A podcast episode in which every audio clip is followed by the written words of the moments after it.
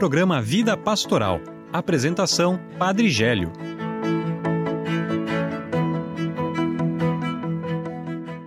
Olá, irmãos e irmãs, sejam bem-vindos ao programa Vida Pastoral. Quero acolher com carinho cada um de vocês que nos acompanha através da transmissão da Rádio Arca da Aliança, Web Rádio na Presença de Deus, Web Rádio Vida Nova, Web Rádio Santa Rosa de Lima. Estamos iniciando então esse mês missionário. Já no dia 1 celebramos então Santa Teresinha do Menino Jesus. No dia 4 celebramos São Francisco de Assis. E agora, dia 12 de outubro, estaremos celebrando essa grande festa de nosso país, do nosso Brasil, festa de Nossa Senhora Aparecida. Quero nesse momento acolher com carinho, então, Albertina. Seja bem-vinda, Albertina. Oi, padre, que bom estar aqui com vocês. E eu dedico esse programa em honra a Nossa Senhora Aparecida. É, eu tenho imensa gratidão pelas bênçãos que eu sei que ela distribui sobre a minha família. Então eu, eu, eu dedico esse programa a ela. Agradecendo a Albertina, seja bem-vinda também, Júlia. Olá, Padre Gélio. Como é bom estar de volta, né, ao programa Vida Pastoral. E assim como a Tina, também dedico esse programa à padroeira do nosso país e também a todas as crianças, né, que eu tenho certeza que são muito abençoadas por Nossa Senhora Aparecida. Isso, e agora a Carol. Seja bem-vinda, Carol.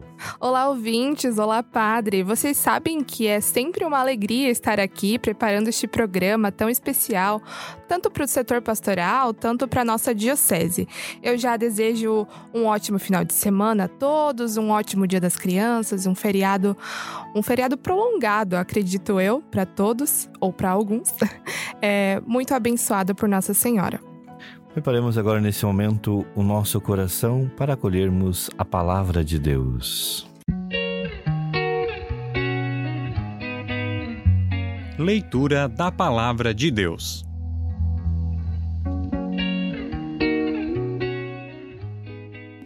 Proclamação do Evangelho de Jesus Cristo segundo Marcos. Glória a vós, Senhor. Naquele tempo, quando Jesus saiu a caminhar, veio alguém correndo. Ajoelhou-se diante dele e perguntou: Bom mestre, que devo fazer para ganhar a vida eterna? Jesus disse: Por que me chamas de bom? Só Deus é bom e mais ninguém. Tu conheces os mandamentos: Não matarás, não cometerás adultério, não roubarás, não levantarás falso testemunho, não prejudicarás ninguém, honra teu pai e tua mãe. Ele respondeu: Mestre, tudo isso tenho observado desde a minha juventude. Jesus olhou para ele com amor e disse: Só uma coisa te falta. Vai, vende tudo que tens e dá aos pobres, e terás um tesouro no céu. Depois vem e segue-me. Mas quando ele ouviu isso, ficou abatido e foi embora cheio de tristeza, porque era muito rico. Jesus então olhou ao redor e disse aos discípulos: como é difícil para os ricos entrar no reino de Deus. Os discípulos se admiravam com estas palavras. Mas ele disse de novo: Meus filhos, como é difícil entrar no reino de Deus. É mais fácil um camelo passar pelo buraco de uma agulha do que um rico entrar no reino de Deus. Eles ficaram muito espantados ao ouvirem isso e perguntavam uns aos outros: Então, quem pode ser salvo? Jesus olhou para eles e disse: Para os homens, isso é impossível, mas não para Deus. Para Deus, tudo é possível. Pedro então começou a dizer-lhe: Eis que nós deixamos tudo e te seguimos. Respondeu Jesus: Em verdade vos digo: quem tiver deixado casa, irmãos, irmãs, mãe, pai, filhos, campos, por causa de mim e do Evangelho, receberá cem vezes mais agora durante essa vida.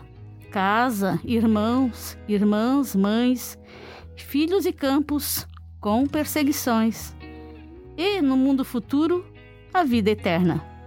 Palavra da salvação. Glória a vós, Senhor.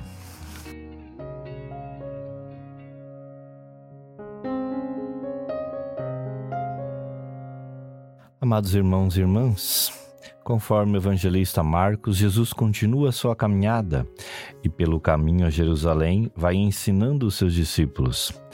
Dessa vez a questão é a vida eterna, o reino dos céus. O evangelho de hoje apresenta alguém que vive a religiosidade judaica, que pratica os mandamentos. Na Bíblia, quando não tem nome, identificação, é porque o convite a nos colocarmos no lugar desta pessoa. Na concepção judaica, para alcançar a vida eterna era preciso praticar os mandamentos. Por isso, Jesus pergunta se o jovem conhece. Jesus conhece essa pessoa, fita com os olhos, ama-o. Certamente era alguém que hoje podemos considerar pessoa do bem, religioso. Mas Jesus, conhecendo, sabe que ele ainda precisa desapegar, deixar os bens materiais. Por isso, Jesus diz aos seus discípulos que era mais fácil um camelo passar por um buraco de uma agulha que um rico entrar no reino dos céus. A cidade de Jerusalém era toda cercada de muros, e quando as entradas principais estavam fechadas, quem chegava de viagem de camelo deveria entrar pela porta ou pórtico com formato de agulha. Contudo, a pessoa deveria sair do camelo, retirar toda a bagagem e o camelo se abaixar, ajoelhar para poder passar. Então, isso indicaria que para entrar no reino dos céus precisa do desapego, tirar tudo aquilo que não é necessário. A riqueza material pode ser sim impedimento de entrar no reino dos céus, quando somente se pensa no acúmulo. Jesus se refere em outras passagens como, por exemplo, aquele proprietário que só pensa em acumular bens sem se preocupar com os outros e por isso constrói mais celeiros. Ou também outra passagem no qual Jesus fala do, do rico e do Lázaro em Lucas 16. São passagens que nos convida a não ficar acumulando, a não pensar somente em si mesmo. O que Deus condena é a ganância, o acúmulo sem partilha, até mesmo porque Jesus também era ajudado por mulheres que tinham muitas posses. A salvação também não é mérito nosso. Como uma pessoa disse: O que posso fazer para ganhar a vida eterna? A vida eterna é dom de Deus e Jesus, com sua paixão, morte e ressurreição, nos garantiu a salvação. Contudo, a salvação não é imposição divina, tem também a nossa colaboração, ou seja, devemos acolher a salvação, essa graça, esse presente de Deus. Por isso, Jesus diz que não basta praticar os mandamentos, mas para alcançar a vida eterna é preciso estar desapegado de tudo. Para alguns pode ser as riquezas, campos, casa, para outros, pode ser pai, mãe, irmãos, filhos. E você, o que precisa estar desapegado para seguir Jesus, para colocar Ele em primeiro lugar e aceitar a salvação? Certa vez, um monge partilhou que ele achava que vivendo no mosteiro não tinha apegos, porque esse mosteiro era de vida muito rigorosa. Fazia esse monge gestos de solidariedade, contudo, tinha dentro de seu breviário, o chamado Liturgia das Horas, uma rosa que tinha ganhado. E tanto tempo essa rosa estava dentro do breviário que ela secou. Guardava com tanta estima e tinha ciúmes ao ponto de perceber que seu maior apego era uma rosa. Então podemos ter apego a coisa, pessoas, desde as mais valiosas até até as mais singelas e simples, como uma rosa. Nós somos convidados então a desapegar de tudo para colocar, repito novamente, Deus em primeiro lugar em nossa vida. Peçamos essa graça então de ser verdadeiros discípulos e discípulos que procuram acolher, desejando viver a vida eterna. Padre, é, eu fiquei, uma, é, fiquei com uma dúvida nessa, nessa sua leitura de agora, né? É, o senhor cita que Jesus era ajudado por várias mulheres, mas por que só citou mulheres no teu texto? Sim, então, Tina, na verdade, Jesus sempre teve muitos discípulos e discípulas. Isso não era comum naquela época, porque só os homens poderiam ter um mestre, seguir então um rabino, um profeta.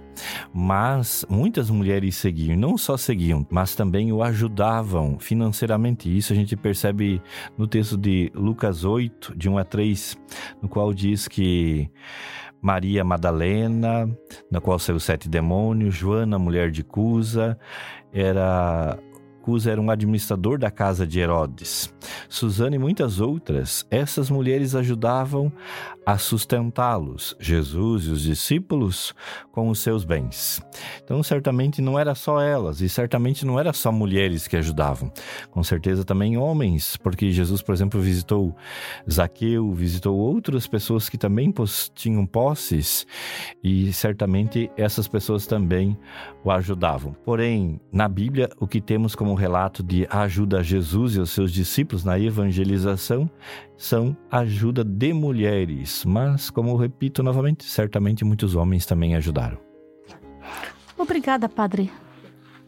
Agora queremos ouvir então a canção Romaria, interpretada pela banda Rosa de Saron.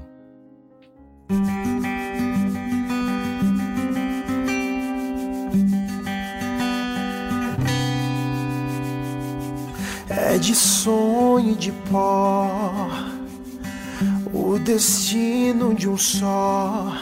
Feito eu perdido em pensamentos sobre o meu cavalo. É de laço e de nó, de gibeiro, giló, nessa vida comprida a sol. Sou caipira, pirapora, Nossa Senhora de Aparecida. Ilumina-me na funda o trem da minha vida. Sou caipira, pirapora, Nossa Senhora de Aparecida. Ilumina-me na escura e funda o trem da minha vida. O meu pai foi peão, minha mãe solidão. Meus irmãos perderam-se na vida em busca de aventuras. Descasei e joguei, investi, desisti a sorte eu não sei, nunca vi. Sou caipira, pirapora, Nossa Senhora de Aparecida. Ilumina-me na escura e funda o trem da minha vida. Sou caipira, Nossa Senhora de Aparecida. Ilumina-me na escura e funda o trem da minha vida.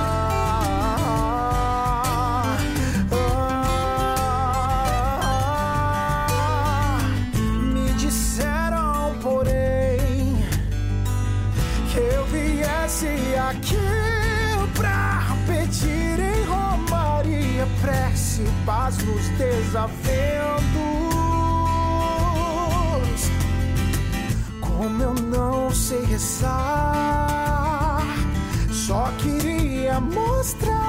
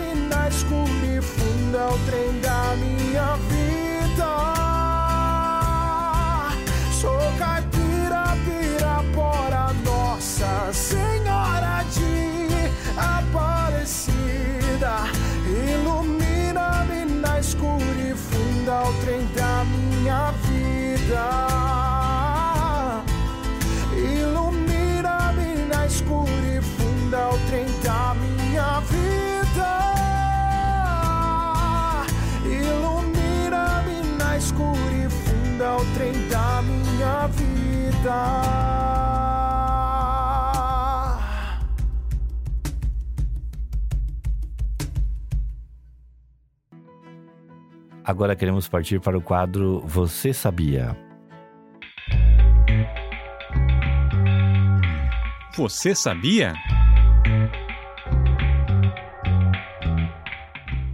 Dia 12 de outubro é o dia de Nossa Senhora Aparecida.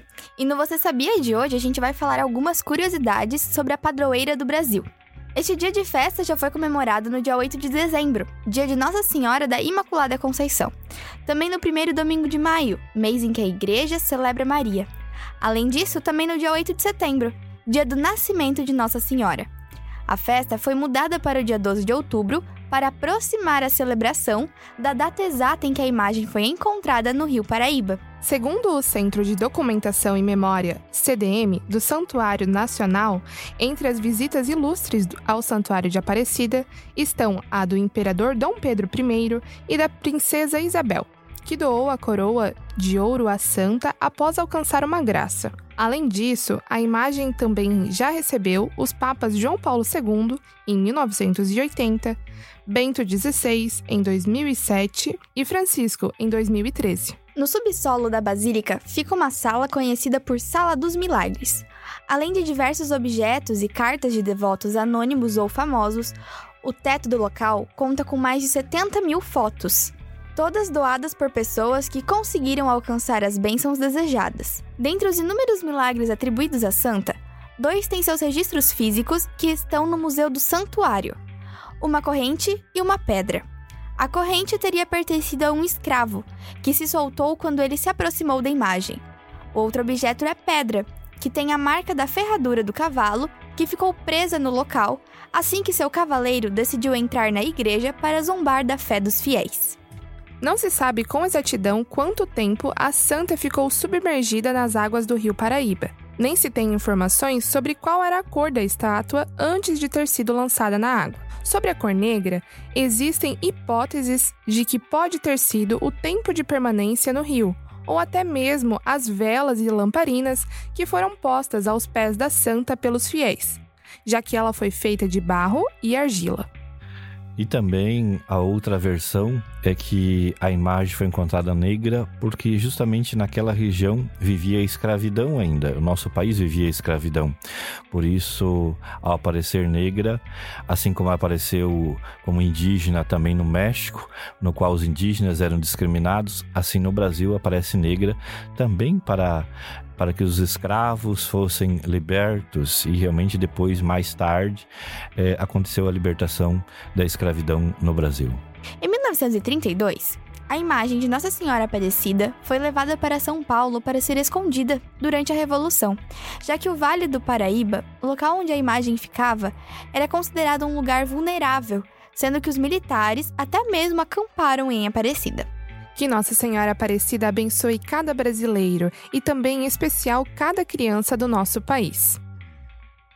Que bom que você está conosco. Nós então já ouvimos o Evangelho, refletimos também, refletimos sobre Você Sabia, falando sobre Nossa Senhora Aparecida e tantas curiosidades que até mesmo o padre não sabia. Agora partimos para o quadro de entrevista.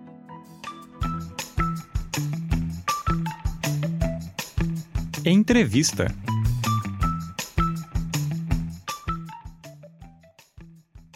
Olá, ouvintes! A entrevista de hoje é com a Maria Isabel, jovem que nasceu em Joinville e dedica sua vida aos mais necessitados.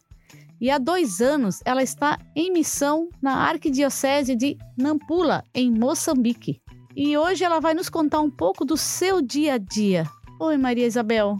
É uma honra estar com você no Vida Pastoral hoje para falar sobre missão, que faz parte da sua rotina. Olá a todos os ouvintes do programa Vida Pastoral. Eu sou Maria Isabel, da Diocese de Joinville, paróquia São José Operário, e atualmente estou em missão em Moçambique, no distrito de Moma, numa parceria entre a Igreja do Rio Grande do Sul e a Diocese de Nampula, mas batizada e enviada pela nossa Diocese de Joinville. Estive na quarta-feira no programa Sing and Pray e é um prazer hoje voltar e conversar com vocês novamente. Em outras entrevistas, você afirma que descobri descobriu seu dom missionário já na infância. Pode nos contar como e quando esta chama foi acesa? Então, a obra da infância missionária, para quem não conhece, é uma oportunidade, né, de estar a perguntar aí se tem na sua comunidade, se tem na sua paróquia, levar as crianças, os adolescentes e os adultos serem assessores aí. É uma obra que te convida a ter um estilo de vida, um olhar universal para todas as realidades que existem nos outros continentes, nos outros países, seja aquilo de bom que acontece, né? Aquilo que é cultura, aquilo que nós podemos também conhecer, enriquecer o nosso dia a dia, como também os sofrimentos que existem, né, na vida cotidiana das pessoas, aquilo que os missionários, como diz o, o mês missionário desse ano, né, aquilo que eles veem, aquilo que eles compartilham conosco. Então, a infância missionária ela vai se tornando um estilo de vida realmente, onde você, independente de onde esteja, começa a perceber, a olhar para o outro, né? E a partir da realidade que você encontra, sempre vem esse compromisso. Agora que eu vi, o que, que eu posso fazer? Né? Então, o tema da infância missionária é o olhar é universal, mas o agir é local. Claro que, como crianças, nós, por exemplo, não podíamos ir para a Ásia ou mesmo para o Paraguai, para o Uruguai, né? Para a cidade vizinha muitas vezes. Mas sempre a partir daquela realidade que nós víamos, tínhamos um compromisso, né? Na nossa paróquia ou na nossa família. Cada semana tínhamos um compromisso assumido em grupo e que depois era partilhado. Então, acho que a, chama, né, para ela se manter acesa, ela precisa realmente, para ela ser acesa e se manter, enfim, é, foi um processo, né? Muito diferente de uma vela em que basta um fósforo um isqueiro e já está acesa. Tudo aquilo que remete à vida de uma pessoa, então é um processo. Para mim foi um processo realmente de conscientização, de espiritualidade, de movimento, de participação junto a esse grupo e junto ao carisma da infância e da adolescência missionária. Você pode fazer um comparativo de sua vida antes de Moçambique e depois de Moçambique? Bom, nós entre missionários costumamos falar assim, né? Se eu não mudei nada em Moçambique, Moçambique mudou muito em mim. Porque hum, os costumes mudam aqui, a nossa forma de organizar a rotina, a relação com o tempo também é algo que é muito marcante. Nós aprendemos com as pessoas a não ser tão escravos, digamos assim, do relógio, né? Mas fazer de acordo com o sol, de acordo com o tempo que é necessário para plantar, para se alimentar, para então chegar num compromisso, para caminhar. Tudo é, é caminho realmente, né? De acordo com com aquilo que é vida, com aquilo que é necessário para preparação e celebração daquele momento. E acredito que por isso que as celebrações também são tão vivas, são tão alegres, porque quando as pessoas chegam ali, elas se prepararam realmente para estar ali, estar junto em comunidade, né? Então, esse encontro, essa motivação, essa alegria que a gente percebe nas pessoas do encontro também é algo que fica muito marcado conosco. Claro que aqui é diferente, né? Quando chega a equipa, quando chega um padre para celebrar a missa, porque as distâncias são muito grandes. Então, por vezes, realmente, né, a, a, a recepção é muito maior pelo tempo que, por vezes, aquela comunidade ficou é, sem a presença de um padre, sem a presença da Eucaristia, né? Mas essa forma de celebrar, de se encontrar, isso é, é muito marcante para nós assim como essa organização do tempo, né? Fazer as coisas realmente de acordo com a necessidade e não já estar na reunião das seis, muitas vezes já pensando na reunião das sete, né? Como eu sei que, que acontece e, e que era essa correria, essa rotina, então Aqui realmente a gente aprende a relativizar muitas coisas e a viver realmente aonde você está, o que você está fazendo.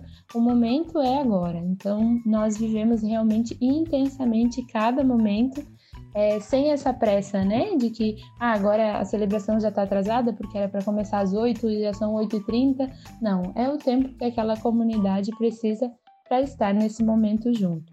Ai, qual o maior desafio em sua missão? Então essas perguntas elas se relacionam, né? Porque o maior desafio também é aquilo que nos move a, a estar sempre atentos para a realidade porque as necessidades das pessoas aqui são muitas, né, com relação à educação, como nós temos os projetos aqui em casa de reforço escolar, uma biblioteca comunitária. Mas pronto, existe também a saúde, existe também o desemprego, existe também fome em alguns lugares. Então, ah, as realidades são muitas e por vezes nós também, mesmo estando aqui em missão, nos sentimos pequenos, né? Pensamos, nossa, existem tantas outras coisas que nós poderíamos fazer ou que, que são realmente uh, é, chamadas, né, para estarem atuando em missão junto às pessoas. Então, por vezes, esse desafio de estar atento a aquilo que fazemos, fazemos bem, né? Então, em forma de projeto, para que tudo tenha continuidade, que as coisas não acabem quando um missionário volta para casa e outro chega, né? Então, o desafio é esse mesmo. Só que também é uma inquietação, né? Uma inquietação do nosso coração que mantém realmente essa vontade de estar em missão, porque a cada vez que você está junto com as pessoas, que você está em comunidade, percebe quantas coisas, né, uh, que as pessoas precisam, mas que as pessoas também compartilham conosco a vida, a saúde, a espiritualidade. Então, é um desafio de estar realmente, né, sempre atuando, sempre atento, mas também é isso que nos deixa inquieto e nos faz caminhar na missão. Né? Então, para além disso, claro, a oração é fundamental, né? não só a oração pessoal, mas saber também que existem muitas pessoas da comunidade, da família, os amigos e com certeza pessoas que eu até nem conheço que sei que rezam pelos missionários, que rezam por essa missão específica. Então tudo isso nos move, né? Nos faz caminhar cada dia e mantém realmente essa chama, essa espiritualidade missionária bem acesa nos nossos corações e na nossa vida cotidiana. E é claro, né, que não é preciso uma mudança tão radical para, para uma pessoa sair em missão. Mas como ser missionário no dia a dia? Olha, ser missionário no dia a dia é ser presença, ser testemunho, né? Nós conseguimos perceber pessoas que, que são missionárias, pessoas que são cristãs, enfim, pela conversa que nós temos, pelas atitudes. Então, o missionário é aquele que, novamente vou repetir, né, está atento à realidade que está à sua volta. E isso não se enquadra somente com pessoas, com projetos sociais, mas também com o meio ambiente, né? Também, é, enfim, com, com tudo aquilo que envolve e dignifica e promove a vida. Então, por vezes nós pensamos que ser missionário você precisa fazer alguma coisa. Mas para ser missionário, a própria frase já diz é ser missionário, né? Não, não existe vou acordar amanhã e vou ser missionário. Não, é um estilo de vida, né? Então, estar sempre atento realmente às realidades, aquilo que nós encontramos, por vezes, no caminho de casa até o serviço ou de, no caminho de casa até o mercado. Existem muitas formas realmente de ser missionário, né? É, é justamente é só estar atento a essa vida, atento àquilo que nos rodeia, aquilo que está perto de nós e como é que nós podemos estar dando essas respostas. É claro que é uma resposta cristã, é claro que é uma resposta de amor, uma resposta de respeito também para com as pessoas, para com o nosso ambiente, para a nossa vida em sociedade, enfim. Mas é o testemunho, né? Esse tempo de pandemia, inclusive aqui em Moçambique, nós tivemos muita dificuldade, né, de estar saindo nas comunidades, de estar fazendo as visitas, reunindo as pessoas em grandes grupos para fazer as celebrações. Então nós pensamos, não, nós aqui somos uma presença missionária, né? Nós já estamos aqui, nós vivemos aqui. E isso com certeza já é missão, né? Então, alguém olhar para você e perceber que você é uma pessoa cristã, você é uma pessoa que ama os outros, isso é ser missionário, né? Seja dentro da sua casa, seja uma pessoa acamada que é doente, né? Nós temos o exemplo de Santa Teresinha, e também escolheu uma vida de clausura, mas mesmo assim ela ofereceu toda a sua vida, né, as orações aos missionários. Então existe sim muitas formas e você não precisa sair de casa para ser missionário. É, minha irmã, né, a Teresa, nós até brincávamos, ela é assessora da adolescência missionária também, mas uh, também é um pouco mais reservada, né, atua muito na comunidade, mas também reconhece que não tem essa disponibilidade para deixar a, a, família, o esposo, ou ir junto com o esposo para estar em missão. Então nós brincávamos, né, que ela era Santa Terezinha, que ia rezar pelas missões, e eu então seria o São Francisco Xavier, que realmente saiu em missão, né? Então a nossa igreja nos ensina isso através do evangelho, através do testemunho da vida dos santos também, que é possível sim nós sermos cristãos atuantes, né, e sermos missionários a cada dia, independente de onde nós estamos. E o que o mês missionário pode acrescentar às nossas vidas, Maria Isabel? O mês missionário, esse ano e todos os anos, né, ele vem uh, retomar, reacender em nós esse olhar realmente para as missões e nos faz perceber quantas pessoas, quantos testemunhos, né, principalmente com os vídeos, quem pode ter acesso ver realmente as realidades que os missionários, as famílias, os jovens, as crianças estão vivenciando. E, essas são experiências realmente de Deus através do contato com as pessoas, né, da convivência com as pessoas.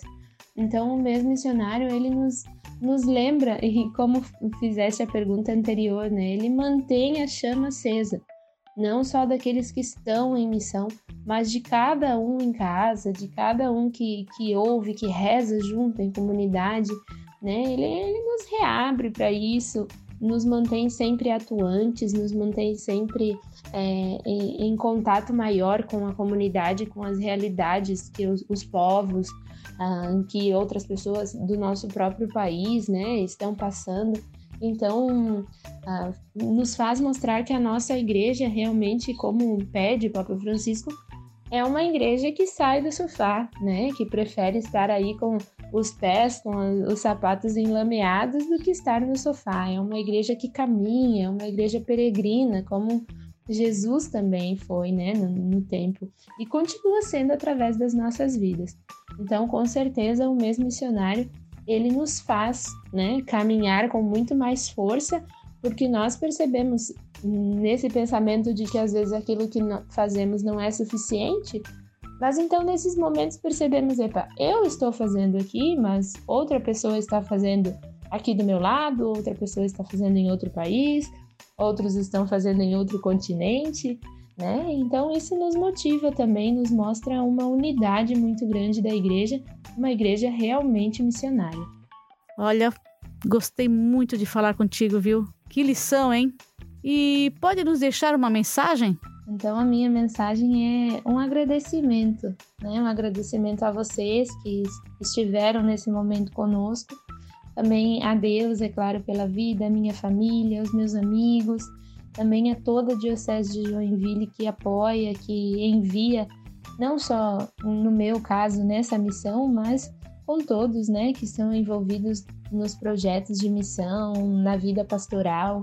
E o Papa Francisco ele colocou na mensagem uh, para o Dia Mundial das Missões desse ano que o amor de Deus por nós é, vem de uma predileção, né? E é um, um, um amor gratuito. Mas colocar-se em estado de missão é um reflexo de gratidão a esse amor que Deus tem por nós. Então, como aqui nós falamos, né, com as pessoas também a língua macua, que é a língua local, gostaria de cantar para vocês um canto na língua aqui, na língua macua. E diz assim: Nino shukuru uluku atiti Wene amamene Only pisha ni hikuno lelo only Shani Rikunolelo. Então, a tradução: Nós te agradecemos, Senhor Deus e Pai, Rei dos Reis, né, por tudo que nos dás e te pedimos que nos fortaleça nesse dia. E esse canto, que essa conversa seja também né, um fortalecimento para manter as nossas chamas das missões acesas. Muito obrigada a todos. Oxucuro. Partimos para o quadro de notícias Diocese Informa. Notícias da Diocese. Mês Missionário. Outubro é o mês missionário, que neste ano tem como tema Jesus Cristo é Missão. Além do foco que a Igreja Católica dará às missões durante todo este mês, haverá datas específicas dentro da programação. O Dia Mundial das Missões, por exemplo, é comemorado no terceiro domingo de outubro. Neste ano será no dia 17, quando os fiéis são chamados a refletir sobre a urgência e o dever de ajudar o próximo. Com a sua ajuda, é possível manter esta rede mundial de oração e caridade a serviço do Papa e da missão da Igreja. E que bom, a CNBB então escolheu também o dia 17 de outubro para que em todas as dioceses no Brasil se faça então a abertura do Sino dos Bispos, ou seja, nas catedrais, nas paróquias, estarão celebrando nesse Dia das Missões a abertura desse grande evento do Sino dos Bispos começa em 2021 e vai até 2023. Comunidades eclesiais de base. A Diocese de Joinville está em preparação para o 13º Encontro Estadual das Comunidades Eclesiais de Base e dos Grupos Bíblicos de Reflexão e Família, marcado para 22 a 24 de julho de 2022 em Canoinhas. Três formações já foram realizadas neste ano pela Diocese de Joinville e outras estão agendadas. O primeiro encontro formativo ocorreu no dia 14 de agosto na paróquia Cristo Ressuscitado do bairro Floresta. O segundo foi no dia 24 de setembro, na comunidade Dulce dos Pobres da paróquia Nossa Senhora de Belém, no Bemerwald. E a terceira formação foi no dia 2 de outubro, na paróquia São Domingos Sávio, do bairro Jardim Paraíso. E como já falamos, dia 12 de outubro é o dia de Nossa Senhora Aparecida, considerada a padroeira do Brasil. Desde o início desse mês, igrejas realizam novenas e celebrações em honra a uma das santas mais reverenciadas do país. O ponto alto será no feriado de terça-feira, dia 12, quando algumas comunidades também voltam a promover as tradicionais carreatas. Na Diocese de Joinville, a programação é intensa. Confira. A Catedral São Francisco Xavier, por exemplo, terá o dia 12 inteiro dedicado a Nossa Senhora Aparecida. A programação, que inclui carreata, começa às 6h55 da manhã e só se encerra às 18 horas, com a Santa Missa. Na paróquia Nossa Senhora Aparecida de Jaraguá do Sul, tem novena com bênçãos especiais até o dia 11, segunda-feira, e Santa Missa às 10 horas de terça-feira, presidida pelo bispo Dom Francisco Carlos Bach, com transmissão pelo Facebook da Diocese. Já a paróquia Nossa Senhora Aparecida do bairro de Oxford, em São Bento do Sul,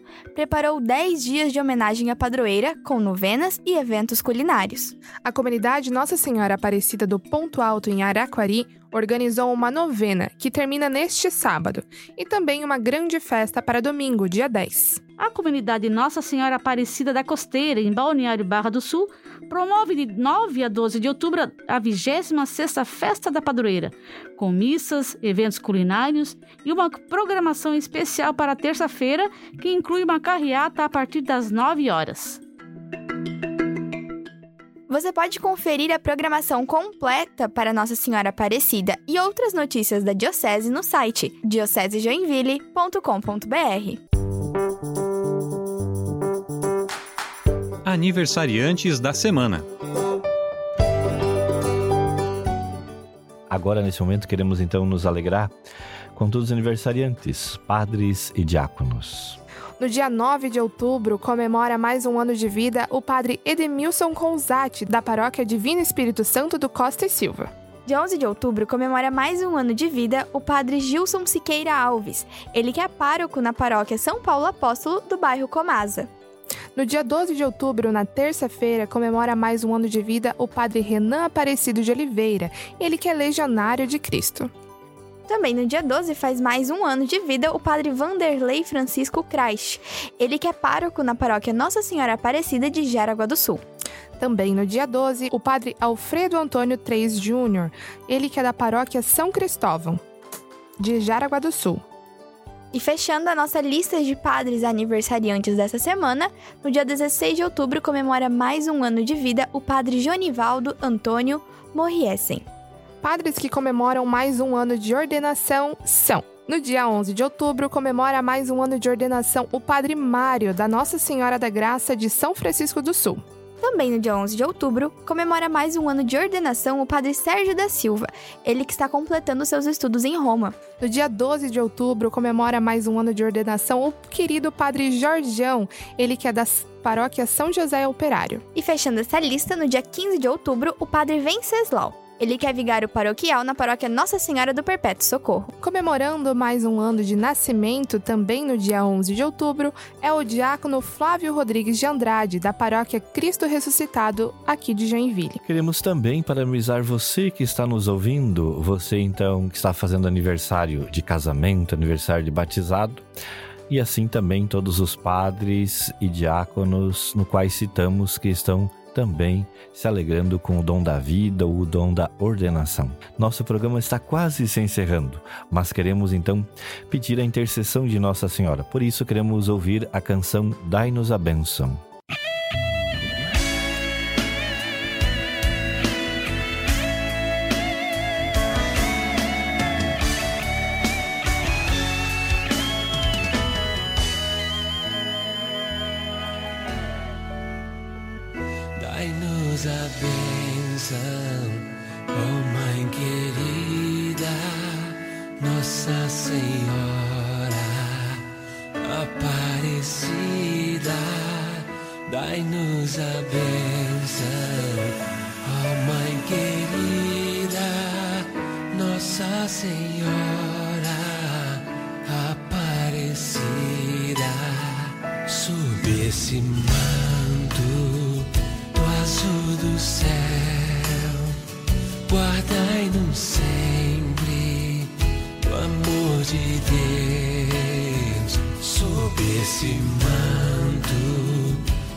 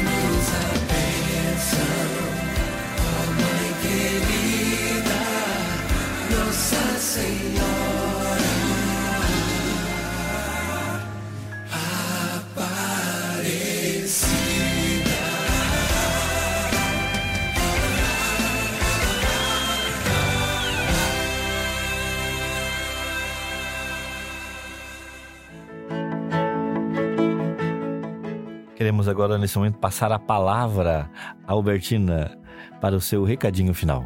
Oi, padre, foi tão bom estar com vocês aqui no programa, Carol, a Júlia e vocês, ouvintes. Agradeço a atenção de todos e aproveito para desejar um ótimo fim de semana, um ótimo feriadão, cuidado no trânsito, né, se forem viajar e rogo as bênçãos da minha mãezinha, Nossa Senhora Aparecida. Muito obrigado, Albertina. Passa a palavra a Júlia. Muito obrigada, padre. Mais um programa que chegou ao fim, né? Edição número 266. E eu sou muito grata por estar todos os programas com vocês. Eu aproveito hoje também para pedir uma benção especial à Nossa Senhora Aparecida por mais um ano de vida também do meu namorado, do Lucas, que completa 21 anos no dia 12. E além disso também que ela cubra todas as crianças com o seu manto sagrado, em especial meu irmão. E que todos nós possamos conservar as, a criança que vive dentro de nós, né? Com toda alegria, é, ingenuidade e doçura, digno de uma criança. Bom feriado a todos e até semana que vem. Agora a palavra, então, é da Carol. Obrigada, Padre, agradeço a todos que nos ouviram nessa edição do Vida Pastoral. Convido a todos que não podem participar das programações de Nossa Senhora que façam uma oração em honra a ela. Até faço agora e convido a todos a rezarem comigo. Ó Senhora minha, ó minha mãe, eu me ofereço a toda vós, e em prova da minha devoção para convosco, vos consagro neste dia e para sempre os meus olhos, os meus ouvidos, a minha boca, o meu coração e inteiramente todo o meu ser. E porque assim sou vossa, ó incomparável Mãe, guardai-me, defendei-me, como filho e propriedade vossa. Amém. Obrigada a todos e um ótimo final de semana. Agradeço imensamente a todos que rezaram conosco e também ficaram mais informados através das notícias da nossa diocese. Estão pedindo que cada vez mais possamos nós evangelizar, pedindo a intercessão de Maria, a mãe da evangelização, pedindo a intercessão de Nossa Senhora Aparecida. O Senhor esteja convosco. Ele está no meio de nós. Abençoe-nos Deus Todo-Amoroso, Ele que é Pai, Filho e Espírito Santo. Amém. Você ouviu o programa Vida Pastoral. Apresentação Padre Gélio. Produção Assessoria de Comunicação da Diocese de Joinville.